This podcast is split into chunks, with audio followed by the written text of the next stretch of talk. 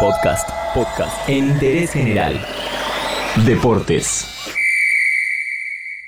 Juan Román Riquelme sigue tirando magia. En los últimos días anunció que finalmente se mete de lleno en la política de Boca.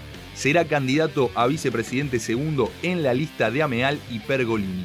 Y en interés general te vamos a contar los idas y vueltas de Juan Román con la política del club y vamos a repasar una breve lista de jugadores que luego fueron dirigentes en sus clubes. Quiero jugar bien, quiero ganar y ojalá que, que lo pueda hacer. La historia de Riquelme y su enfrentamiento con el oficialismo en Boca viene de hace mucho tiempo. No hay que olvidarse el famoso Topollillo, ese festejo de 2001 en un Boca 3 River 0 que Román le hizo a Mauricio Macri cuando era presidente porque estaba en un palco de la bombonera. El conflicto, la negociación por la renovación de su contrato. El torero. Allí va el torero. Salva Costanzo el torero. ¡Gol! En 2010, el torero tuvo una fuerte pelea con Daniel Angelici, que en ese entonces era el tesorero de la gestión de Jorge Amora Meal. El Tano renunció en desacuerdo por las cifras que exigía Riquelme para renovar su vínculo con el club. Consideraba que esos números estaban fuera de las posibilidades del mercado argentino. A el actual ladero político de Román, aquella vez le renovó el contrato por cuatro temporadas. ¡Bien hecho! En 2012 hubo otra disputa entre el Tano Angelici y Román, cuando Boca perdió la Libertadores en Brasil frente a Corinthians. Un día antes del juego, el hermano de Riquelme dijo que luego de la final habría un anuncio importante. Boca cayó, Riquelme tuvo un partido para el olvido, declaró que se sentía vacío y se fue del club. Y que me siento vacío, ¿no? Que no tengo más nada para darle al club.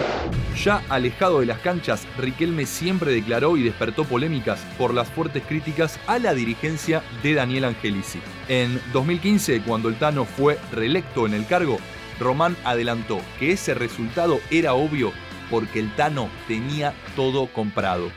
En las últimas horas lo confirmó y finalmente será candidato a vicepresidente segundo detrás de Jorge Amora Meal y Mario Pergolini. De ganar su lista, Riquelme será el máximo responsable del fútbol profesional de Boca y de él dependerá la elección del manager y del técnico. Pero obviamente Riquelme no es el primer crack que salta de la cancha a la dirigencia de un club. Jugadores que luego fueron técnicos hay bastantes, pero que fueron dirigentes no tanto. Repasemos algunos de acá y otros de afuera. Uno histórico que seguro lo conocen por ser un estadio, Santiago Bernabéu, quien le dio nombre a la cancha del Real Madrid. Jugó en la Casa Blanca entre 1912 y 1917. Convirtió 69 goles en 78 partidos y ganó algunos títulos, pero como presidente la rompió. Estuvo en el máximo cargo entre 1943 y 1978.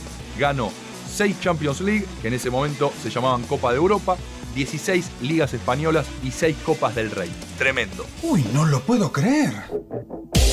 Otro de afuera, Franz Beckenbauer. Para muchos, el alemán fue el mejor central de la historia del fútbol. Como jugador, 4 Bundesliga, 3 Copa de Europa y un Mundial con su selección. Como entrenador, en los 90 ganó un título y como presidente obtuvo una Champions, además de algunas ligas locales. Siempre en Bayern Múnich, donde hoy es presidente honorario.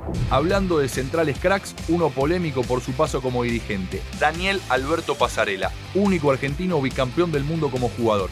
Como entrenador, en River también, ganó dos campeonatos, pero con su mandato como presidente en Núñez hubo pesadilla. Crisis económica, pésima gestión en el fútbol profesional y descenso a la Primera B Nacional. Incluso tiene algunas causas en su contra. El último, más moderno, Juan Sebastián Verón, ídolo total de Estudiantes de La Plata. En 2009 volvió joven de Europa y ganó la Libertadores. Luego se retiró, pero volvió tres veces hasta que se decidió a ser presidente. Cuando se presentó en las elecciones arrasó y hace poco hizo realidad un viejo sueño pincharrata, que el estadio vuelva a estar en Avenida 1 y 57. ¡Bien hecho! Ser buen jugador no asegura ser buen técnico y menos que menos buen dirigente. Veremos cómo le va a Juan Román Riquelme que se lanza a la política en Boca.